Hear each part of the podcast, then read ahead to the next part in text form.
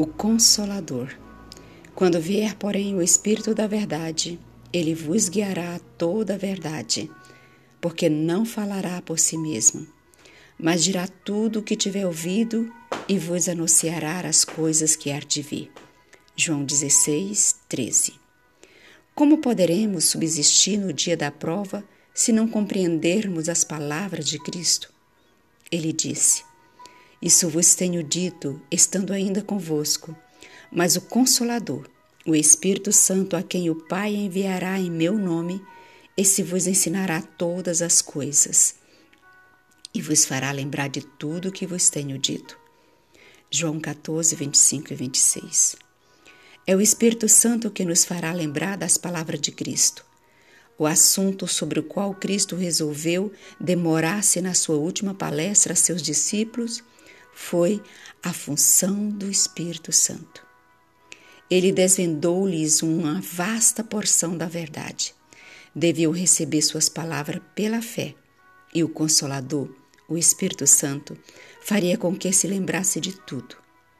A consolação que Cristo deu nessa promessa consistia no fato de que a influência divina estaria com os seus seguidores até ao fim.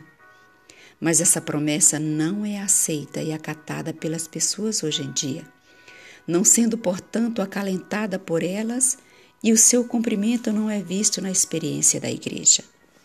A promessa do dom do Espírito de Deus é deixada de lado como uma questão pouco considerada pela Igreja. Ela não é inculcada na mente das pessoas e o resultado é o que é de esperar: aridez, trevas, decadência, e mortes espirituais.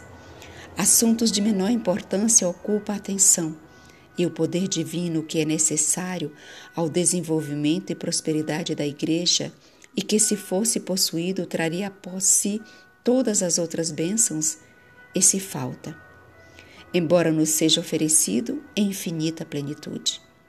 Enquanto a Igreja se contentar com pequenas coisas, estará inapta a receber as grandes coisas de Deus. Mas por que não temos fome e sede do dom do Espírito Santo, já que é o meio pelo qual o coração poderá manter-se puro? O desígnio do Senhor é que o poder divino coopere com o esforço humano. É essencial que o cristão compreenda o significado da promessa do Espírito Santo, pouco antes da segunda vinda de Jesus.